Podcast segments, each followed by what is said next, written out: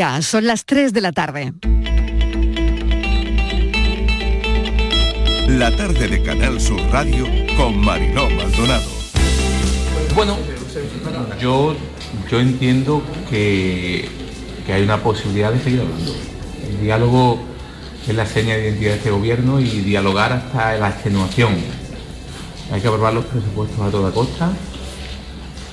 Por nuestra parte no va a quedar, te lo digo ya, por parte del gobierno y por tanto hablar con el PSOE, pero con los demás grupos también, para que se sientan cómodos en este puesto.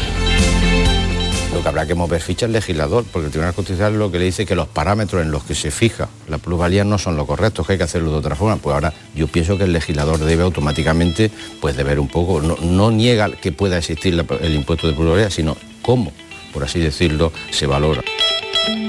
Pero sí es verdad que tenemos un problema con más de 560.000 andaluces que no han iniciado el proceso de vacunación mayor de 12 años. Y eso es un problema para todos, pero especialmente para ellos, porque cuando analizamos las cifras de las personas que ingresan en Andalucía ahora infectadas por COVID, alrededor del 60% no están vacunadas. Puede que mi trayectoria empresarial esté ya en su último año, pero la empresa continuará. Igual que tiene que seguir adelante nuestro país. Por encima de personalismo. Eh, esto elimina la, la- la posibilidad de eh, presentar eh, la enmienda a la totalidad, no lo vamos a hacer, pero evidentemente el acuerdo presupuestario aún está lejos para cerrarse. Y yo eh, lo contemplo con un cierto optimismo. Faltan tres días para el Día de los Santos, que es el día de esto, y está funcionando y esto se ve de maravilla. que no tenemos que bajar de arriba con las flores, está viendo aquí. Yo bajé, pero muy deprisa, muy alocada. Y este año pues bajamos más tranquilillas. Tampoco mucho, porque como dice que va a llover, vamos a salir corriendo. Bueno, es, es importante, es tradición. Está bien que podamos venir aquí. Muy importante, pero to- todo el año, porque lo llevamos dentro, son nuestros padres y no se debería de perder porque te acuerdas tanto de los que te faltan.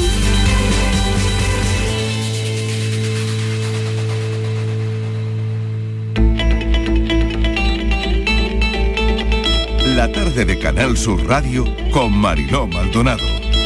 Acaban de oír los sonidos del día, ¿qué tal como están? En nuestra línea de audios los protagonistas de la actualidad y todo lo que ha ocurrido hasta esta hora. Estamos en las puertas del puente de Todos los Santos, un fin de semana largo y asoman lluvias. Dicen que va a llover poco. Esperemos que llueva como nos hace falta y que llueva bien. Puente pasado por agua, día complicado. En algunas carreteras se espera que haya bastante tráfico si van en el coche, saben de lo que hablo. Operación salida que acaba de empezar. Este fin de semana cambia la hora, tendremos una hora más y parece que cambia el tiempo también. Hay un frente un tanto traicionero del sábado al domingo. En cuanto al cambio horario, ningún país ha decidido suprimirlo. Así que un año más con este cambio de hora. Vamos a ver por dónde va la tarde del viernes, cuáles son las claves de este día. El Tribunal Constitucional ha publicado hoy las sentencias sobre plusvalía municipal. Así que sobre las tres y media aproximadamente nuestro asesor fiscal, Rubén Candela, nos va a dar algunas claves y por supuesto los oyentes podrán preguntar. Hoy suben los contagios en Andalucía, así que muchísima precaución. Estos días en Málaga los hoteles están hasta arriba, este fin de semana largo, mañana la procesión magna y protéjanse con mascarillas si ven aglomeraciones. Por otro lado, el Pleno del Ayuntamiento de Cádiz aprueba que el carnaval siga en sus fechas en febrero. Ayer conocimos varias historias de pesadilla, de película de terror, tan dura como la del hombre que se lleva a un niño de nueve años de un parque, se lo lleva con engaños diciéndole que le va a regalar un cachorrito, un perro, y lo mata. Esto ha pasado en Laredo, en La Rioja, se denunció la desaparición del niño rápidamente, pero ya la policía se lo encontró casi sin vida en el portal de la casa del presunto asesino. Hay luto oficial en la localidad, los vecinos de la zona habían denunciado que días previos este hombre con antecedentes por asesinato merodeaba por la zona. Es una historia muy dolorosa que les vamos a contar dentro de un instante y otra no menos dolorosa tremenda, la mujer descuartizada presuntamente por su pareja en Torrevieja, Alicante. Todavía se siguen buscando restos, restos de la víctima a esta hora. El torso se lo encontraron en el salón. Inflación disparada y la previsión de que tardará en bajar se ha instalado ya. Hoy la luz baja y baja bastante, el precio queda por debajo de 200 euros. Hace 20 días que esto no pasaba. El Banco Central Europeo sigue defendiendo que es temporal la inflación, aunque dice que más larga de lo que se había previsto. No se tocan los tipos de interés, eso lo hemos conocido hoy, y creen que esto cambiará en 2022. Bueno, empieza este fin de semana eh, la cumbre del clima en Glasgow, empieza el domingo, donde los gobiernos se comprometerán por la salud del planeta, un reto que necesita miradas valientes hacia el futuro. Las últimas cumbres han decepcionado de manera general y casi unánime. Hay que afrontar cambios y los gobiernos titubean. Eso es un hecho. Modelos energéticos y productivos cuestionados por todos y un apunte importante también.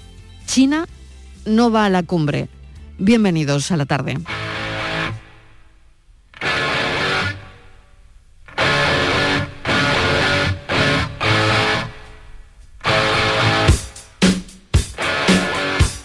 La tarde de Canal Sur Radio con Mariló Maldonado.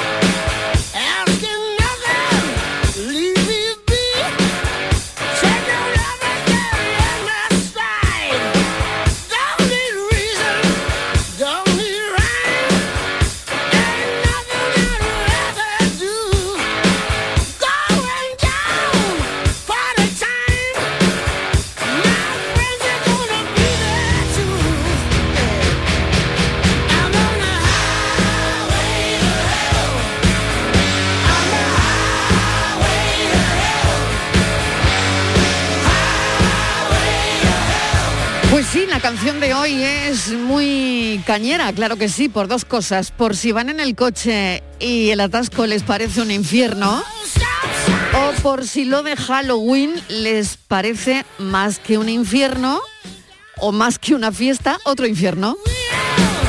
La verdad es que a los niños les encanta que llegue la noche de las brujas, los fantasmas, los vampiros, por lo de disfrazarse seguramente sobre todo. Yo he visto esta mañana algunos pequeñines disfrazados y a los adolescentes también les gusta porque les dejamos salir más tiempo. Y para los mayores una excusa tan buena como otra cualquiera para poder disfrutar de que seguimos vivos.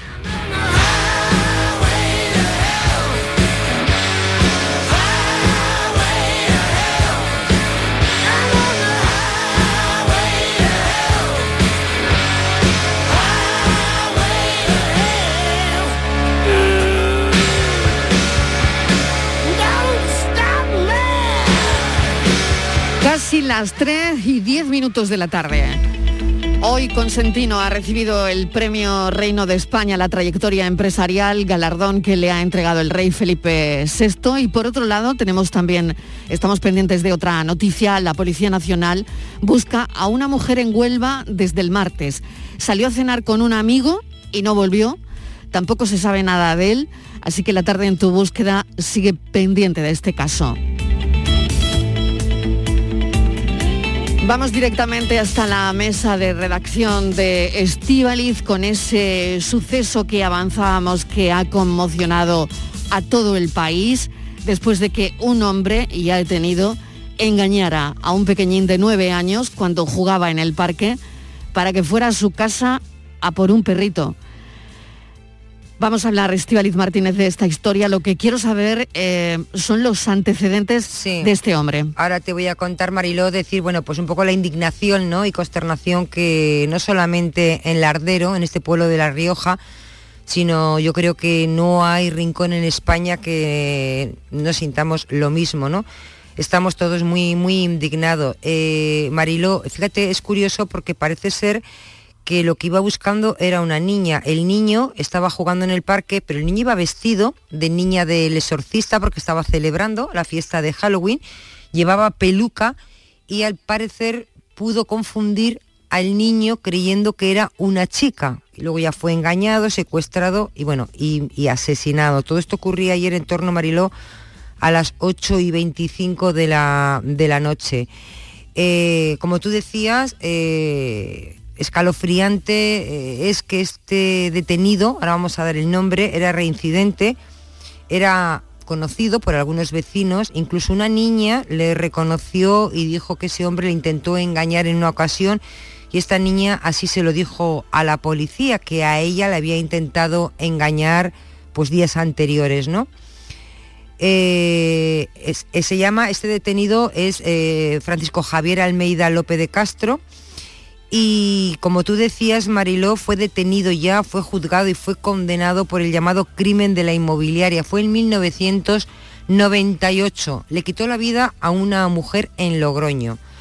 Fue condenado a 30 años por asaltar y matar a esta empleada, entonces era lo máximo que se podía mm, condenar, las leyes no te permitían más, 20 por asesinato y 10 por violación. De estos 30 cumplió 20 y quedó en libertad eh, condicional la, semana, la semana pasada. Eh, este hombre, eh, bueno, pues lo que hizo fue em, quedar con esta mujer para ver un piso, ella trabajaba en una inmobiliaria, la excusa era esa, alquilar un piso y cuando estaba enseñando el piso la empujó, la lanzó sobre la cama y le, le dio 17 puñaladas sobre, sobre la espalda. Eh, ya prácticamente, bueno, todavía no estaba muerta, prácticamente, pues bueno, agonizando. Mariló eh, tuvo una relación, dicen que, que tuvo una relación sexual allí con ella le dio la vuelta, le mordió los labios y le dio la última puñalada en el corazón y acabó, acabó con ella. Eh, pero antes de este caso, Marilo, cinco años antes de este 1998, también fue condenado a siete años de cárcel por violar a una, a una mujer. Así, Mariló, que nadie, nadie se explica cómo era posible que un hombre así eh, anduviera a sus, bueno, libremente por el pueblo. ¿Qué dicen los vecinos, no? Dicen que lo que más les ha sorprendido mm, eh, es que de él, ¿no? De gente que, le ha tratado en el pueblo. Dicen que alternaba, que solía a veces, eh, pues coincidían por algún lado y que contaba sus historias ante sus asesinatos, los contaba, pues, mm, pues contaba sus crímenes, dice que como con toda la normalidad, ¿no? que, los vecinos dicen también que le notaban cómo miraba a las, a las mujeres, los comentarios que hacían todos, absolutamente todos, que hemos visto las imágenes de que le querían linchar cuando se enteraron que quién era, si no es por la policía acaban con él, todos dicen que, que no pueden entender cómo una persona con estos antecedentes podía acampar a sus anchas por el pueblo sin una vigilancia más estricta. Creo que vivía solo y parece ser que estuvo en el paro, pero que encontró trabajo posteriormente. Un suceso, Mariló, que nos ha dejado a todos en shock. Totalmente, por eso vamos a hablar con Félix Ríos, es criminólogo. Félix, bienvenido, gracias por atender nuestra llamada. Muy buenas tardes a todos. Bueno, estamos conmocionados, bueno, España de punta a punta además, ¿no? Con esta historia tremenda, ¿no? Me gustaría hablar del perfil de este tipo, sé que en la presión lo llamaban mortadelo, eh, no sé por qué, no sé si esto se ha sabido de alguna manera, pero ¿cuál crees que es el perfil de, este tipo con esos antecedentes tan bárbaros, no?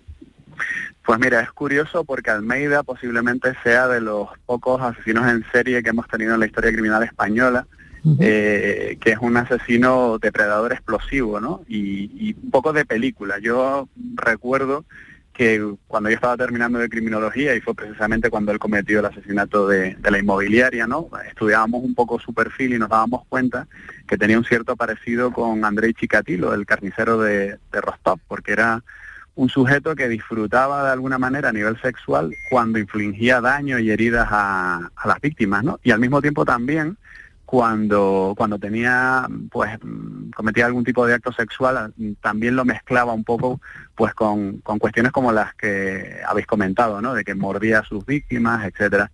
El mote de Mortadelo se lo, se lo dieron en prisión más que nada por su aspecto físico. Es un tipo delgado, eh, de aspecto así un poco eh, larguilucho y va siempre con una mirada un poco cabizbaja, con gafas y básicamente el, mote venía por ahí. Era un sujeto, y es un sujeto, curiosamente, a, pesar de lo que podamos creer, no es un tipo que, aparente ser un, eh, un, sujeto raro o extraño. De hecho, cuando fue el juicio en el año, en el año 2000 fue cuando se celebró el juicio del, del crimen de la inmobiliaria, tenía una, una cierta verborrea, o sea, tenía una cierta elocuencia a la hora de hablar, eh, se defendía con argumentos bastante, vamos, bastante sólidos en cierta medida y, a pesar de que se declaró culpable en, aquel momento, ¿no? Aunque aludió que, que, simplemente pues aquello había sido un homicidio circunstancial, cosa que no se creyó el, jurado, eh, era una persona que era, no tenía ningún tipo de enfermedad mental y que además los, todos los peritos que lo vieron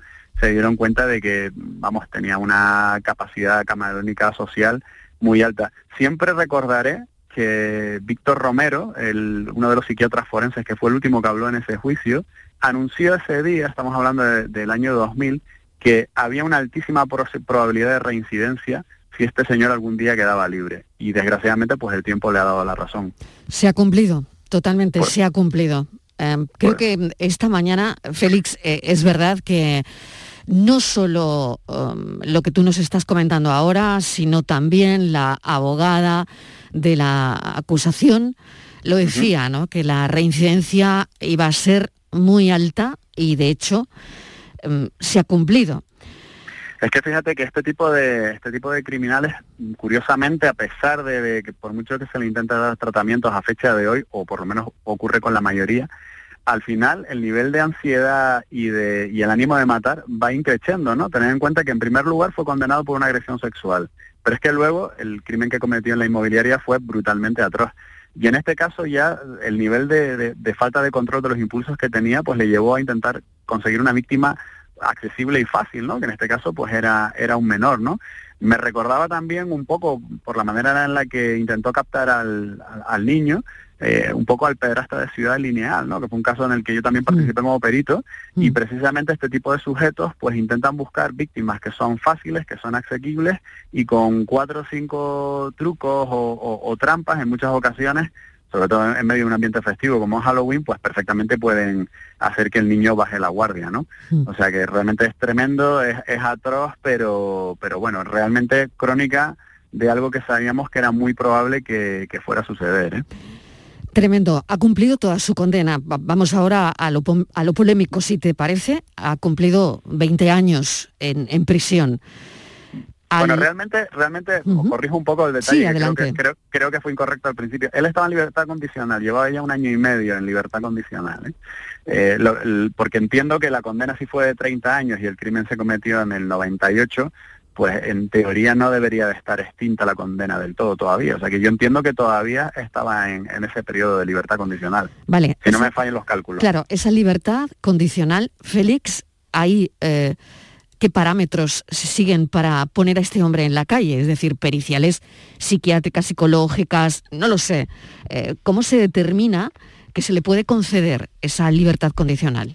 Bueno, cuando están cumplida una cierta cantidad de la condena, mm, que bueno, normalmente dependiendo del caso, pues puede ser tres cuartos, puede ser dos tercios, bueno, en fin, hay, varias variantes, pero cuando la gran parte de la condena ha sido cumplida y hay informes favorables de prisión, a este sujeto se le deja en libertad y una vez que se le deja en libertad, eh, antes de tiempo, por así decirlo, eh, en teoría, el, el, el, juez de vigilancia penitenciaria, a través de informes que se deben de emitir en prisión, debería de establecer unos mecanismos de control, ¿no? Lo que pasa es que sinceramente esos mecanismos de control en España pues no suelen funcionar muy bien y, y, en este tipo de criminales que son impredecibles y que son gente que difícilmente se termina de reinsertar, eh, tampoco funcionan. Este, este tipo de sujetos, para que os hagáis una idea, en prisión son pero por lo tanto, presos modelos. Claro, son presos modelos. Claro, ¿eh? son presos iba a eso, iba a eso justo, ¿no?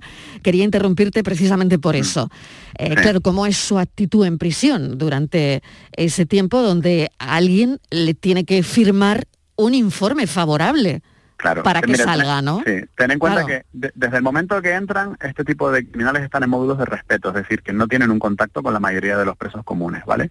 Por regla general son personas que se adaptan perfectamente al sistema penitenciario y no dan absolutamente ningún problema. Entonces, los parámetros que hay normalmente de buen comportamiento, etcétera, se les pueden aplicar eh, con, total perfección. Otra cosa es que luego no haya un control de lo que pasa luego con la toma de contacto con el mundo real y, y que aún así ese control mm, que se pueda hacer con algún tipo de informe no es fiable al 100% con este tipo de sujetos y ese es el problema que a fecha de hoy mm, cuando aplicamos la, libertad condicional con estos sujetos en muchas ocasiones se hace por pura matemática bueno, pues ya le toca, así que bueno, tiene ya un par de permisos, le hemos dicho que no tres veces, pues venga, a la cuarta se lo vamos a dar, ¿no? Y desgraciadamente funciona así, porque con la mayoría de los presos no suele haber problemas, pero con este tipo de sujetos sí ocurre. Entonces, al final tampoco, en muchas ocasiones se, se quiere crear un agravio comparativo entre el, entre el preso común, que sí tiene derecho a esos permisos de salida cuando cumple esos plazos, y sin embargo este tipo de sujetos no. Voy a incluir en esta conversación a Estíbaliz, que está escuchando atentamente la intervención de Félix Ríos, criminólogo. Estamos hablando, por si acaban de poner la radio, de este suceso que ha conmocionado a este país en la localidad riojana de Lardero, eh, donde, bueno, han asesinado a un niño de nueve años. Estíbaliz. Sí, hola, buenas tardes. Eh, cuando se le condena, claro, nadie se explica qué hacía en la, en la calle. Estaba en libertad condicional, había cumplido eh, 20 años, se le había condenado 30, 20 por asesinato, 10 por violación, porque la ley entonces era lo máximo, no se podía, no se podía hacer más. Eh, 20 eh, y el año pasado quedó en libertad eh, condicional. Antes, eh, por violar a una mujer, fue condenado a cinco, a- perdón, a siete años. Siete. A siete años. Yo no sé ahora mismo, bueno, mm, la pregunta que hace todo el mundo, ¿cómo puede estar una persona así? Pero ya no, ya, ya no lo ha dicho, ¿no? Eh, ahora mismo, tal y como está la ley, eh, ¿qué puede eh, pasar? ¿Le puede caer eh, una, no sé, una condena perpetua Prisión revisable? permanente- sí, prisión permanente revisable. revisable. le puede caer, Le ¿no? va a caer, sí, le va a caer seguro. Efectivamente. Ten en cuenta que cuando se trata de víctimas que son menores en muchas ocasiones, ¿no? O, o se demuestra una, digamos, una supremacía del agresor sobre la víctima y determinadas circunstancias, pues perfectamente se les puede aplicar la prisión permanente revisable, que va a ser lo que va a ocurrir con total seguridad y además ya veréis que cuando llegue el momento del juicio él no va a tener inconveniente en, admitir lo que lo que ocurrió. Lo justificará de otra manera, como hizo en el juicio anterior, pero es lo que va es lo que va a pasar y no va a haber más que eso, ¿eh? No va a haber Sí. más que eso y, ahí se supone que, terminará sus días en prisión, o por lo menos eso esperamos todos. Decía que este tipo de, asesinos en las cárceles son, son ejemplares, son presos ejemplares. Esta mañana leía eh, cómo había pasado, eh, cómo había sido la noche, creo que todavía está en dependencias policiales, eh, a la espera de pasar a disposición judicial, y comentaban que había pasado una noche muy tranquila, como que con él no iba la cosa, sereno, y como que no había hecho nada. Supongo que eso Sí. es una actitud muy normal en este tipo de, de personas, ¿no? De asesinos. Normalmente tienen un, un trastorno antisocial muy, vamos, con lo que comúnmente llamamos psicopatía. Entonces tienen una capacidad de disociación entre lo que, lo que hacen y lo que sienten eh, muy grande. Entonces, ya digo, al igual que, que ni se despeinó durante el, el juicio en el año 2000, en este caso ya os digo que, que tampoco la cosa va a ir con él, o sea, porque él realmente lo vive como una cosa exterior, ajena y que él ob- obviamente justifica dentro de su de sus propios impulsos, aunque él sabe perfectamente que, que- que no está bien lo que ha hecho y que y comprende la ilicitud de su de sus actos. El fin siempre de ellos es la agresión sexual o, o la violación, por el caso de la, de la- del asesinato de la, de la mujer de la inmobiliaria, ¿no? Que, Mm, bueno, sí. la apuñaló y una agresión sexual. Yo he leído sí, que no, fue- no, no llegó a ser una violación, pero sí una agresión sexual cuando ella ya la había apuñalado varias veces. Sí, él negó, fíjate que es curioso, ¿no? Porque luego, luego en cierta, en cierta manera son pudorosos en cuanto a, a lo que los demás piensen de ellos. O sea, a ellos no les importa ser condenados por asesinato, pero no quieren que, no quieren que se admita que lo que tienen ellos es un problema de, básicamente de distintos sexuales, ¿no? Y en el juicio ocurría eso, él negaba el tema de la agresión sexual.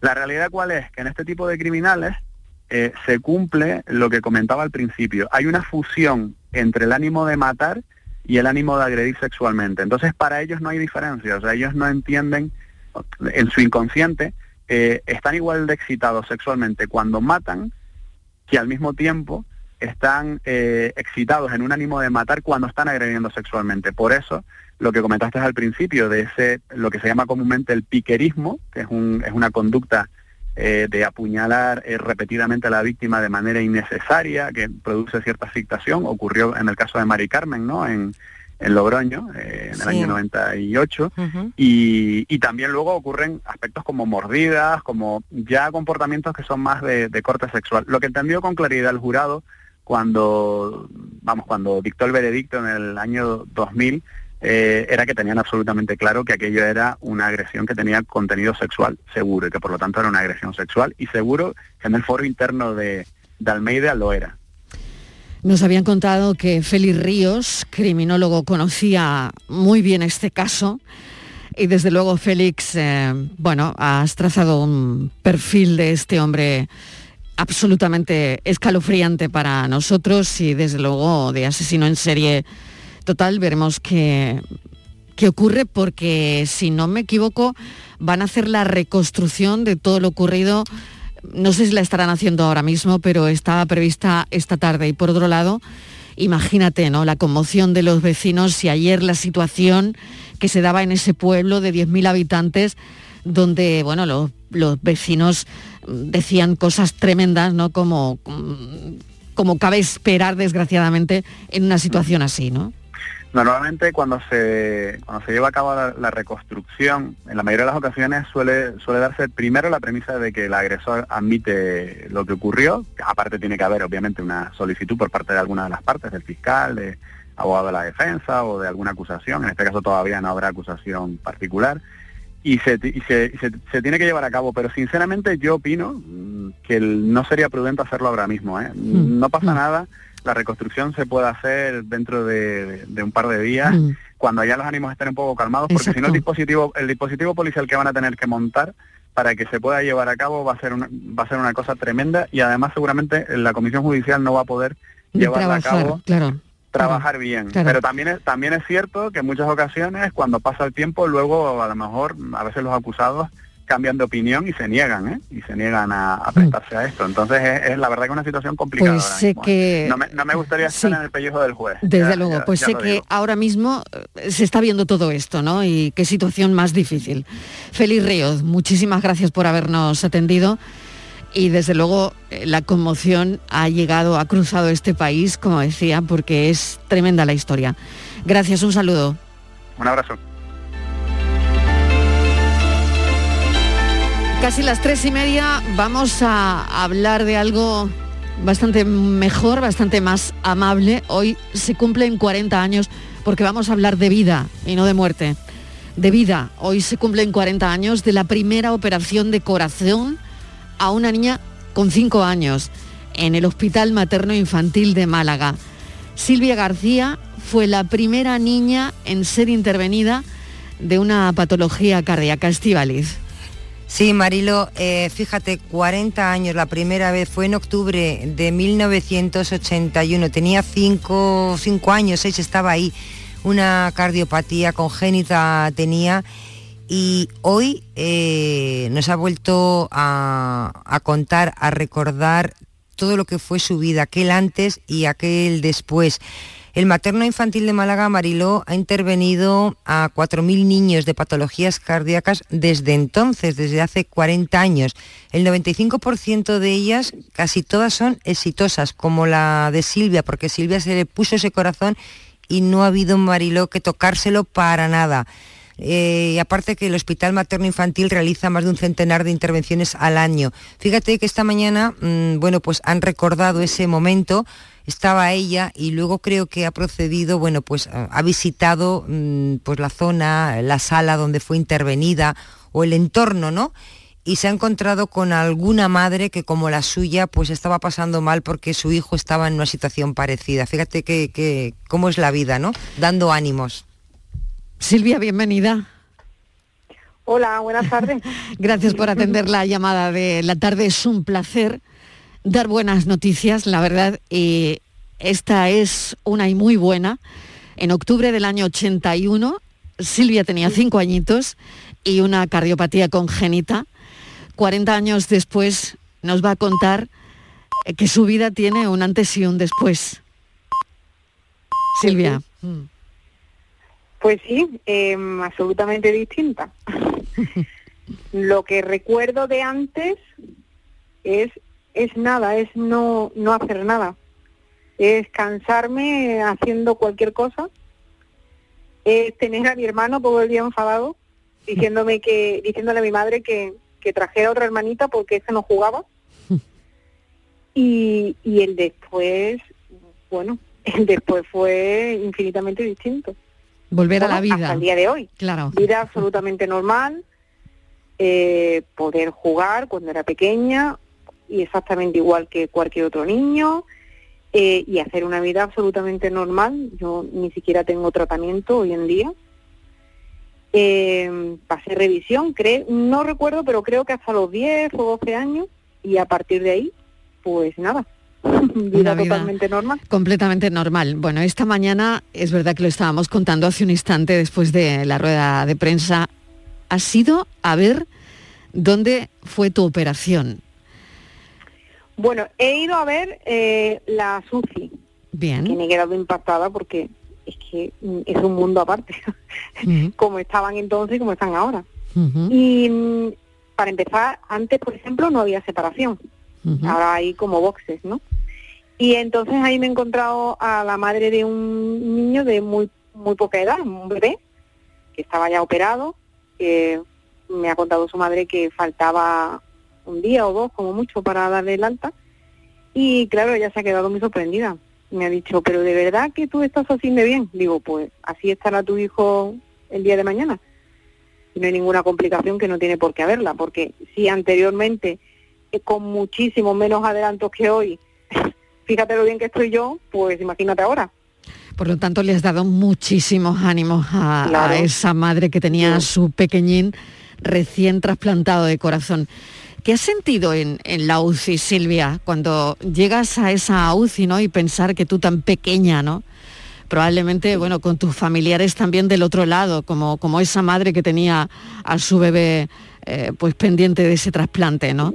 Mm, no sé esto de alguna manera, cómo se recuerda en tu casa, qué has sentido tú cuando has estado en esa UCI de alguna manera, qué has pensado que te ha venido a la cabeza. Pues la diferencia. Para empezar, hoy en día los padres prácticamente pueden estar todo el tiempo que quieren con, con el niño allí, eh, con el niño con la niña. Yo, mis padres entraban creo que dos veces al día, creo. Y, estaba el resto del tiempo eh, sola, sola, siempre acompañada por, por las enfermeras, que ya lo he dicho esta mañana, tengo más recuerdos de las enfermeras que de los médicos, evidentemente yo era muy pequeña. Y claro, también recuerdo, la, por ejemplo, recuerdo la bajada al quirófano. La bajada al quirófano, el, el hospital estaba en obras. Ese pasillo estaba en obras. Recuerdo a mi padre diciéndole al médico, el quirófano estará bien, ¿no?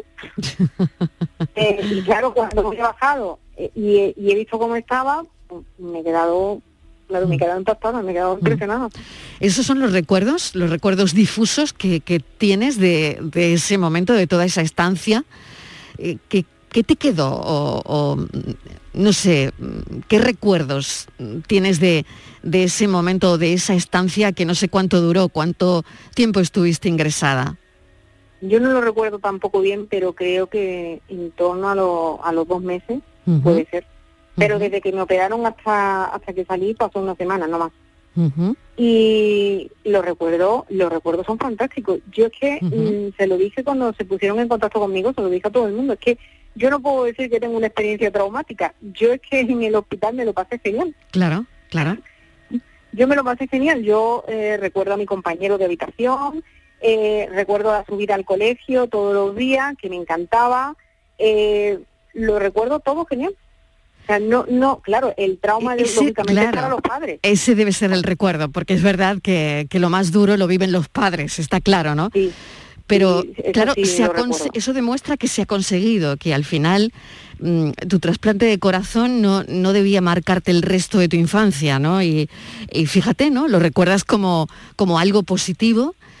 eh, y fíjate, más positivo que la vida, que, que puede ser, ¿no? Estíbal, yo no sé si tienes alguna cuestión. Hola, buenas tardes. Y bueno, enhorabuena, felicidades, porque hoy para ti también es uno de tus cumpleaños, tienes dos seguramente. Eh, Sí, has hecho tengo. una vida normal, eh, has ido a la universidad, te has licenciado en Historia del Arte, ¿no? Y nunca has tenido ningún problema, por ejemplo, te digo, o ahora, ¿no? En alimentación, en determinados deportes o actividades que pues que puedan ser más mm, agresivas, por ejemplo, pues no sé, eh, hacer una escalada o ir a determinados sitios que la altitud sea o, o en aviones, nunca has tenido ningún problema. Ninguno, realmente ninguno. Eh, eh, que te mentiría si te dijera otra cosa. Yo, por ejemplo, he hecho durante muchos años, ahora no lo hago, pero por una decisión propia, no porque tenga nada, he hecho buceo, por ejemplo, tanto con bombona como sin bombona, y, y yo no he tenido ningún problema, ninguno. He hecho, y hago muchísimo deporte. Eh, sí que es verdad que eh, la alimentación y todo lo demás lo, lo he cuidado siempre, pero lo hubiera hecho también de no haber tenido ese problema de corazón. No he fumado nunca, también sí tengo que decirlo, y, y es que no he tenido ningún problema, nunca jamás. Claro. De hecho, lo he dicho, no tengo ni tratamiento siquiera. O sea que Silvia, mil gracias de verdad por habernos acompañado esta tarde. Yo creo que es muy interesante mm, escuchar tu testimonio por mil cosas, ¿no? Por las donaciones, por eh, el avance científico, por mm, bueno, cómo ha cambiado también todo esto, ¿no? Que se cumplen hoy 40 años de esa primera operación de corazón en el Hospital Materno Infantil de Málaga, ¿no? Y que tú fuiste esa persona, ¿no? Con cinco añitos. Así que mil gracias ah, por habernos Bueno, acompañado y por tu fundamentalmente a los testimonio. médicos y a las enfermeras del hospital. Tanto a los médicos como a los enfermeros, tanto los de hace 40 años como los de hoy, que han sido todos fantásticos conmigo. Y yo creo que esos, ellos son los que los que le tenemos que dar las gracias. Por, por lo mío y por todo lo que están haciendo, bueno, lo que han hecho siempre. Cuidarnos. Gracias Silvia, es muy emotivo, la verdad. Un abrazo, adiós. Hasta luego, gracias.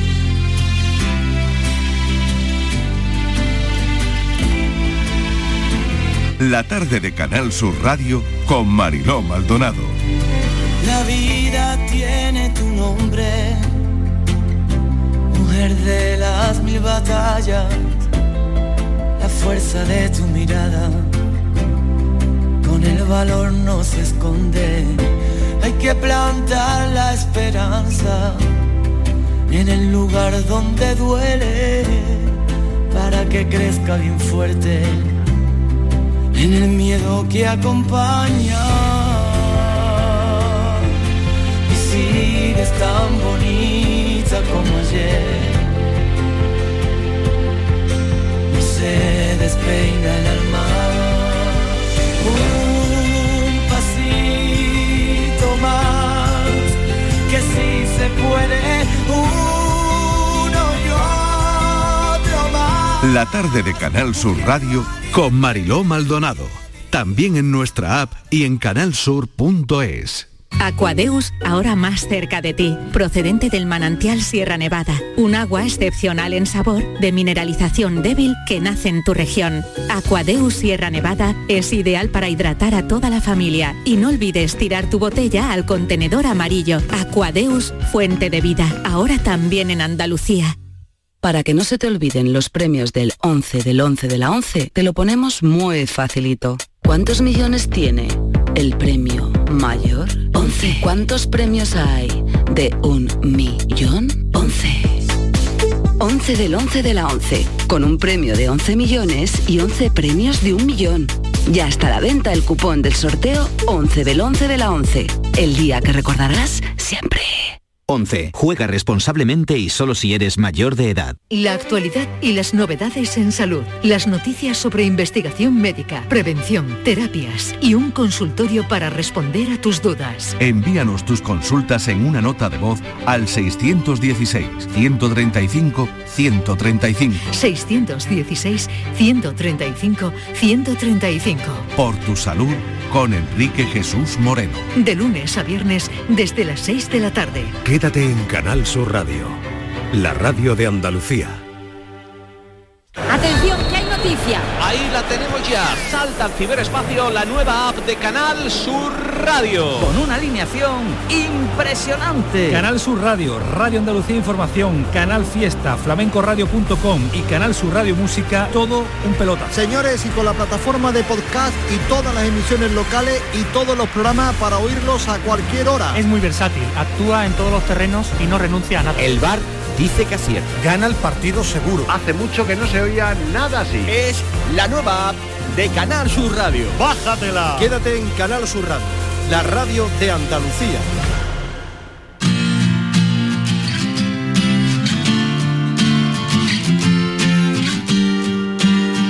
La tarde de Canal Sur Radio con Mariló Maldonado. Vamos a hablar de una tormenta solar que dicen los expertos que está por ahí, que podría afectar la conexión a Internet. Esto podría ocurrir 30 y 31 de octubre, podría producirse lo que se conoce como una tormenta solar estivalidio. La verdad es que de esto nos lo tienen que explicar Pues sí, bien Mari- porque después de todo lo que estamos no sé viviendo, si meteorológica o de redes Pues es o- o complicado. qué tormenta es. Porque fíjate, después de lo que estamos viviendo, pandemia de coronavirus, catástrofes medioambientales, Ya, ya, ya, escasez, todo. Claro, entonces dicen, va a provocar daños en telecomunicaciones, vale, una cosa, señales de radio, otra, o incluso en la red eléctrica. Es que son áreas diferentes. Entonces, hombre, yo no sé si estamos preparados o no, o este puede ocurrir, o es un lobo que, que acecha y no va a atacar, no lo sé, pero asustados estamos. Vicente Montiel es nuestro experto en redes, que por cierto, Facebook ahora se va a llamar Meta. ¿eh? Ah, no sé Madre si es porque mía. hay que alcanzar nuevas metas o, a ver, Facebook se va a llamar no. Meta. ¿O qué? ¿Por qué? ¿Qué tal, Eh, Vicente? ¿Cómo estás? Buenas tardes. No sé, ¿queréis que hablemos de Facebook? ¿Queréis que hablemos de la tormenta? Todo lo que un poco, queráis. venga, eh, De primero poco. lo de la tormenta mejor. Vamos a dejar la intriga de lo de Meta, pero lo de la tormenta primero, venga. Bueno, pues lo de la tormenta es una noticia bastante recurrente, ¿no? Es decir, eh, esto esto no se pro- no es la primera vez que se produce ni será la última. Las tormentas solares, las erupciones solares, pues eh, depende de la virulencia, pues corren el riesgo de que rayos X, rayos gamma eh, lleguen eh, a una velocidad muy importante a la Tierra y produzcan alteraciones, alteraciones de dos tipos. Una eh, tenemos que ser conscientes que eh, dependemos de los satélites. Eh, hoy en día los sistemas GPS, las comunicaciones, absolutamente todo depende de la tecnología de los satélites. Y una tormenta solar de una especial virulencia eh, podría llegar a alcanzar e inutilizar aquello que no está protegido por la atmósfera terrestre, en Ya. este caso los satélites. Entonces, bueno, pues habría un colapso a ese nivel. Y el otro nivel, que es mucho menos probable, es que atravesara la protección de la atmósfera y ionizara la atmósfera, es decir, eh, ionizara el aire y se produjera una especie de eh, caos eléctrico, tormentas eléctricas, que podrían mm, causar serios problemas con la red eléctrica. Eh, esto sería eh, las consecuencias en un escenario fatalista, ¿no? De película de, de fatalidad. Lo cierto lo cierto es que esto se, se produce de forma repetitiva y nunca pasa nada, pero si bien los eh, expertos van alertando cuando hay una posibilidad de que esto suceda, pues lo alertan y esa alerta pues se hace un poco viral y nos asusta a todos. Vale, que podría ser una alerta más. O sea que esa es la, la tranquilidad de Estíbaliz, es una alerta más. O sea que no... Bueno, mm, eso, que no- tiene que eh, llegar a la Sagra del Río, es una alerta más como tantas otras que ha habido, ¿no? Vale, Vale. que nos quedamos tranquilas, que, Sí. que ¿Que no haya más? daños, eh, que no haya, que no se nos pierda el GPS, porque entonces ya sí que no sabemos dónde estamos y ya estamos perdidos, entonces ya sería terrible. Y las interferencias de radio que las dejen tranquilitas, que la radio es importante. Así que bueno, nos quedamos tranquilos. Sí, no, no, Sí. es, eh, no es más preocupante que otras veces, así que tampoco, tampoco debemos alarmarnos. Y lo de Facebook Mariló, eso es, mm, eso es go- fuerte, porque es que además a veces se dan las noticias, a ver si Montiel me corrige o, acierto, de una manera decimos, Facebook va a cambiar de nombre, realmente no va a cambiar. La red como tal va a seguir llamándose eh, Facebook. Lo que va a cambiar de nombre va a ser la empresa paraguas de todas las aplicaciones, que serían Facebook, Instagram y WhatsApp, que es lo que anunció ayer, que se va a llamar Meta, que eso tiene mucha cosa que según me contaba Montiel es un movimiento muy similar al que se llevó a cabo por Google en 2015, cuando reestructuró la organización interna de la compañía y creó una empresa matriz, algo así, es algo parecido, ¿verdad? Sí, viene, van por ahí los, eh, los tiros. Tenemos que ser conscientes de que la, tecnología envejece, ¿eh? es decir, lo que hace unos años era una absoluta novedad, pues hoy en día se ha convertido en algo no viejo, porque llamar viejo pues a Google o a Facebook es demasiado, pero sí que la velocidad a la que evolucionan las cosas hace que haya que hacer cambios. Eh, Google ya lo hizo hace, hace unos años cuando sus dos creadores pues crearon una especie de conmoción en el mundo tecnológico abandonando Google, abandonaron Google, eh, no el Consejo de Administración, pero sí el día a día de la compañía, y crearon otra compañía que se llamaba Alphabet. Entonces, Alphabet, en este caso, pues sería el mismo movimiento entre Facebook y Meta, es una eh, subsidiaria eh, o matriz, o, en fin, dentro del conglomerado de empresas que lo que hace es que investiga nuevas líneas de negocio y les ha ido muy bien. La verdad es que Alphabet, eh, bueno, pues eh, explota la publicidad en Internet y, tiene unas ganancias en el último balance eh, de 55 mil millones de euros ganados en, solo en este año que luego penséis la cantidad que acabo de decir, 55 mil millones de euros solo en un año. Imposible pensarlo fácil. no, no es fácil. Imposible pensarlo. fácil. Bueno, Vicente, deja el teléfono encendido por si acaso te necesitamos, pero, pero no parece que lo de la historia, esta tormenta solar, vaya a, a más, ¿no? Ni a nada grave. Así que bueno, es un comentario como más, pero como otro, pero a nosotros nos ha llamado mucho la atención. Gracias, Vicente. Gracias a vosotras. Un beso, hasta luego. Vamos con la foto del día, Virginia Montero, ¿qué tal? Hola, ¿qué tal? La imagen de hoy es la propuesta por Raúl Díaz, fotoperiodista de dos hermanas, especializado en fotografía política y fotografía urbana o street photography.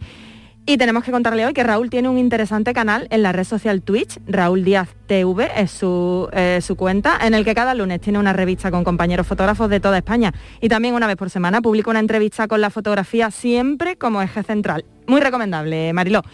Y ya saben nuestros oyentes que pueden ver la foto del día en nuestras redes sociales, en Facebook, La Tarde con Mariló Maldonado y en Twitter, arroba La Tarde Mariló. Muy buenas, ¿qué tal? Espero que estéis todos y todas bien. Pues nada, vamos con la foto del día.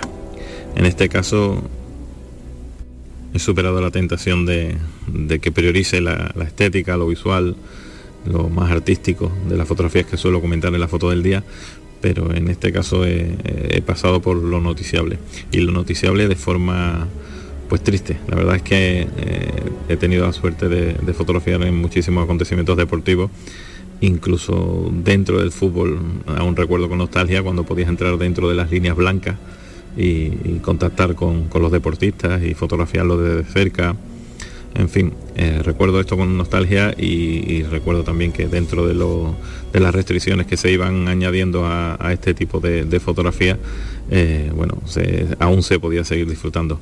Pero cuando veo una imagen tan durísima como esta, en la que un futbolista, en este caso Neymar de Paris Saint Germain, en un, en un partido contra el Olympique de Marsella, tiene que ser protegido a este nivel para sacar un córner Así que me entristece muchísimo por los compañeros fotógrafos y fotógrafas que estarán por ahí. Me entristece muchísimo por la sociedad, después del tiempo que llevamos queriendo que, vuelva el público al campo, eh, volver en estas condiciones y, que, sea esta la imagen representativa de, de, uno de los partidos, pues la verdad es que me entristece mucho. Así que en este caso lo noticiable por encima de lo estético, de lo visual, y lo noticiable una vez más de, forma negativa. Eh, una foto denuncia de, Reuters del fotógrafo Eric Gaillard.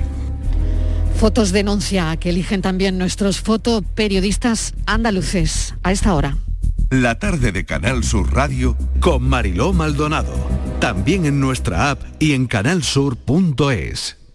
Canal Sur Radio Sevilla, la radio de Andalucía. Bienvenidos a Sacaba. Mil metros de electrodomésticos con primeras marcas. Grupos Whirlpool, Bosch y Electrolux. Frigoríficos, lavadoras, hornos, vitros. ¿Quieres más? Aires acondicionados, aspiradoras, pequeños electrodomésticos. Y financiamos en 12 o 20 meses sin intereses solo tú y Sacaba. Tu tienda de electrodomésticos en el Polígono Store en calle nivel 23. Ven a ver nuestra exposición y sus 25 años de experiencia. Sacaba. Hay muchas clínicas dentales, pero muy pocas pueden decir que tienen el premio a la mejor valorada de España según los pacientes de Doctoralia. Dental Raúl Pascual lo consiguió en la última edición y además el doctor Raúl Pascual ha conseguido varios años consecutivos el premio a dentista mejor valorado de España. Sí, aquí en Sevilla, en tu ciudad. ¿Quieres probar un nuevo concepto de odontología? Y ahora con nueva clínica en Sevilla Este con el mismo cuadro médico. Ahora reciclando latas y botellas de plástico de bebidas puedes reducir el CO2 y dar oxígeno a tu ciudad ganando premios sostenibles. Únete a Reciclos, el primer sistema de reciclaje digital que cuida la sostenibilidad del planeta y de tu ciudad. Ayuntamiento de Sevilla, Lipasam y Ecoembes. Juntos, cuidamos Sevilla. Yo ya no pago por mi consumo y digo chao, digo chao, digo chao, chao, chao, a tú lo mismo. Vente conmigo, nuestro petróleo es el sol. Dile chao. Bienvenido al autoconsumo. Dimarsa.es Disfruta de Andalucía y de la radio hasta enamorarte. Escucha, siente y déjate seducir por una tierra repleta de tradiciones, de una gastronomía de bandera, de patrimonio cultural fascinante y una gente única. En Gente de Andalucía, los sábados y domingos desde las 11 de la mañana con Pepe da Rosa. Quédate en Canal Sur Radio, la radio de Andalucía. La tarde de Canal Sur Radio con Mariló Maldonado. Estos son nuestros teléfonos 95 1039 105 y 95 1039 16. Deseando que llegara el viernes y Rubén Candela, nuestro asesor fiscal, que es quien va a responder algunas preguntas que se nos han ido acumulando sobre el tema, el asunto de las plusvalías. Hemos sabido que el Constitucional cierra la puerta a reclamar la plusvalía municipal pese a tumbar el impuesto, porque la sentencia asume como consolidadas las autoliquidaciones y las liquidaciones provisionales o definitivas de los últimos años. Eh, Virginia, yo creo que ya estamos sobre el asunto, ¿no? Así es, y las dudas siguen siendo muchas, Marilón, que llevamos hablando de este tema desde el martes, porque hay quien acaba de abonar ese impuesto, quien lo debe hacer en los próximos días y ahora prefiere esperar. Y también hay reacciones por parte de los ayuntamientos porque supone una fuente de ingresos muy importante para unas arcas muy mermadas en muchas ciudades. Por ejemplo, en Málaga, en el conjunto de los municipios, cifran el agujero que puede dejar la anulación de este impuesto en 170 millones de euros. En la ciudad de Jerez pueden suponer 10 millones de euros menos y en Sevilla Capital, por poner otro ejemplo, supone 25 millones de euros, que no es poco. Rubén, Qué buenas tardes, Rubén. ¿Qué tal, Rubén? Buenas tardes. Bueno, estamos en el, en el terremoto que ha causado el pronunciamiento del Tribunal Constitucional contra Este Estabais hablando de una tormenta solar y esto es una tormenta tributaria. Sí, sí, totalmente de Esto es una acuerdo. Pues totalmente sí. de acuerdo. Porque yo creo que pocas veces una noticia de este tipo nos lle- llevamos hablando de ella toda la semana. Toda la semana, es cierto. Sí, pero es que, mira, yo, eh, a ver, eh, lo- los políticos han estado jugando con fuego, eh, pensando que a lo mejor esto no llegaba, a lo mejor no llegaba, pero muchos pensábamos que podía llegar, porque ya en 2017, creo recordar, y en 2019, el Constitucional dictó dos sentencias sobre este tema que eran ya un aviso navegantes. Decir, oiga, que aquí no puede usted grabar esto de esta manera porque resulta que se está usted comiendo la plusvalía entera. En el 19 se matizó un poquito más en, cuanto a otros. Y esto se veía venir, porque muchos decíamos, "Oye, es que lo que están ustedes haciendo no está bien, es que están calculando mal la base imponible. Bueno, pues el Tribunal Constitucional al final acaba diciendo, mire usted, se expulsa este método de cálculo del, de- del ordenamiento y, ya no se va a poder calcular así. Esto no quiere decir que la plusvalía vaya a desaparecer. Se buscarán la manera de calcular la base imponible de otra forma, pero tendrán que, que- buscar la manera. Y hombre, yo creo que ya podían haber tenido tiempo de haberlo hecho antes de que se pronunciara el Constitucional. Porque además esto crea ahora una situación, que lo estabais comentando también, que es absolutamente no sé, a, a muchos profesionales nos ha cogido un poquito con el paso cambiado. ¿Cómo que no es de aplicación retroactivamente a todas las autoliquidaciones Mm. que todavía no sean firmes? Pero mire usted, si es que una, Eso es lo una último de hace un rato. no se puede legalizar. Claro. Si está usted diciendo que ese método de cálculo es ilegal, ¿cómo me va usted a obligar a mí a pasar por ahí? Pero vamos, así lo ha dicho, yo creo que el tribunal ha dicho, mira, más vale que no, que no le calentemos más la cabeza a los ayuntamientos porque esto va a ser una ruina. Pues mire usted, la ley, hay un proverbio latino que dice dura lex sed lex, la ley es dura, pero es la ley. Y si la hacemos, o la hacemos bien o la hacemos mal, pero hay que cumplirla. Bueno, pues vamos con algunas cuestiones que tienen los oyentes y, y, a ver, realmente es que, como bien dice Rubén, os ha pillado a los expertos con el pie cambiado, porque claro, eh, lo que estamos hablando de las autoliquidaciones es de mm, hace un rato, a la una de la tarde, eh, salía esa información. En fin, bueno, vamos a ver qué podemos eh, comentar y qué podemos indicarle a los oyentes. Madre vendió un piso hace unos cuatro años por ahí, pero la plusvalía la está pagando todavía.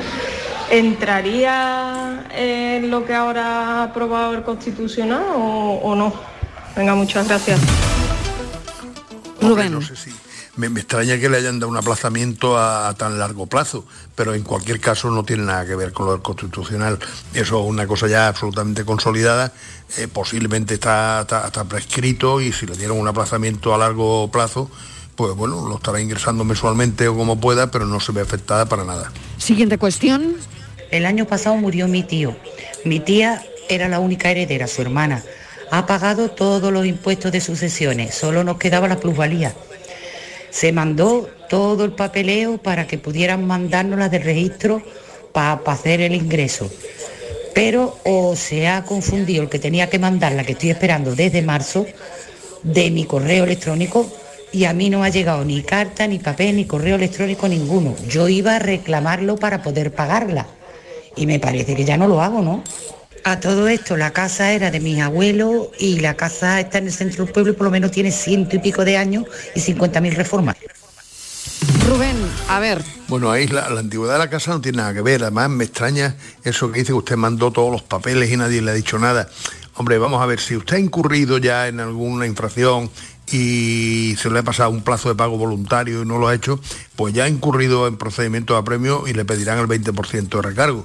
Por lo tanto, lo que usted dice, más vale quedarse calladita y si algún día se lo piden, pues el daño ya está hecho. O sea que, que espérese a ver si cuela y, y no, y no la notifican nada. ¿no? Siguiente cuestión. Buenas tardes, mi nombre es Carmen. A mí me cobran la, la contribución eh, trimestral. Ahora mismo yo la he pagado en junio y ahora mismo en otros recibos tengo que pagar aquí en ahora en noviembre.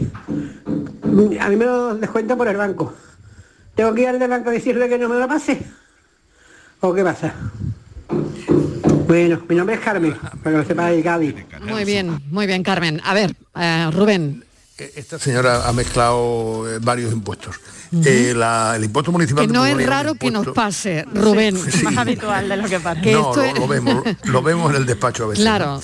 Eh, el- esta señora ha mezclado el, el IBI, que eh, imagino que es al que se refiere cuando habla de la contribución, porque anteriormente se llamaba contribución urbana, con el impuesto de plusvalía. No tiene nada que ver, la sentencia Constitucional se refiere a otro impuesto. Por lo tanto, no vaya usted al banco a anular nada, porque si deja de pagarlo, también se lo van a premiar y se lo van a pedir con recargo. Claro, ¿alguna cosa más, Virginia, que tengamos por ahí? Porque no sé si ya nos da tiempo alguna llamada más. Sí, apenas tenemos, tenemos tiempo ya. Lo que sí es seguro, Rubén, es que vamos a seguir hablando bastante del tema de la plusvalía, porque ahora, por lo que entiendo, mm, tenemos que esperar a ver que los legisladores modifiquen esa forma de, de cálculo. Sí, no te quepa duda, porque la actual ya ha sido anulada con toda lógica además, porque si tuviéramos tiempo explicaría el disparate que suponía calcularlo como se estaba calculando, ¿no?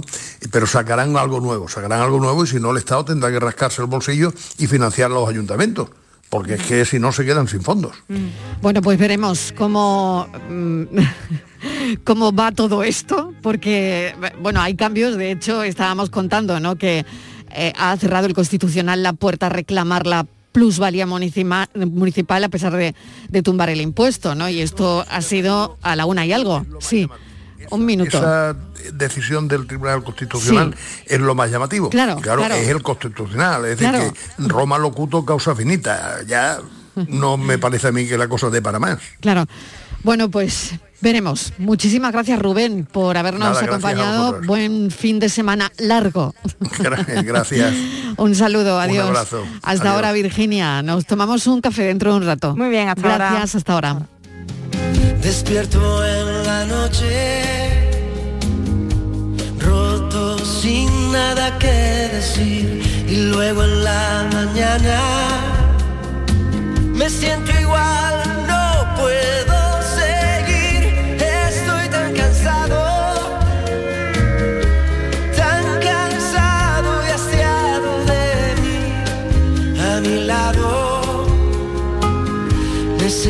La tarde de Canal Sur Radio con Mariló Maldonado. También en nuestra app y en canalsur.es.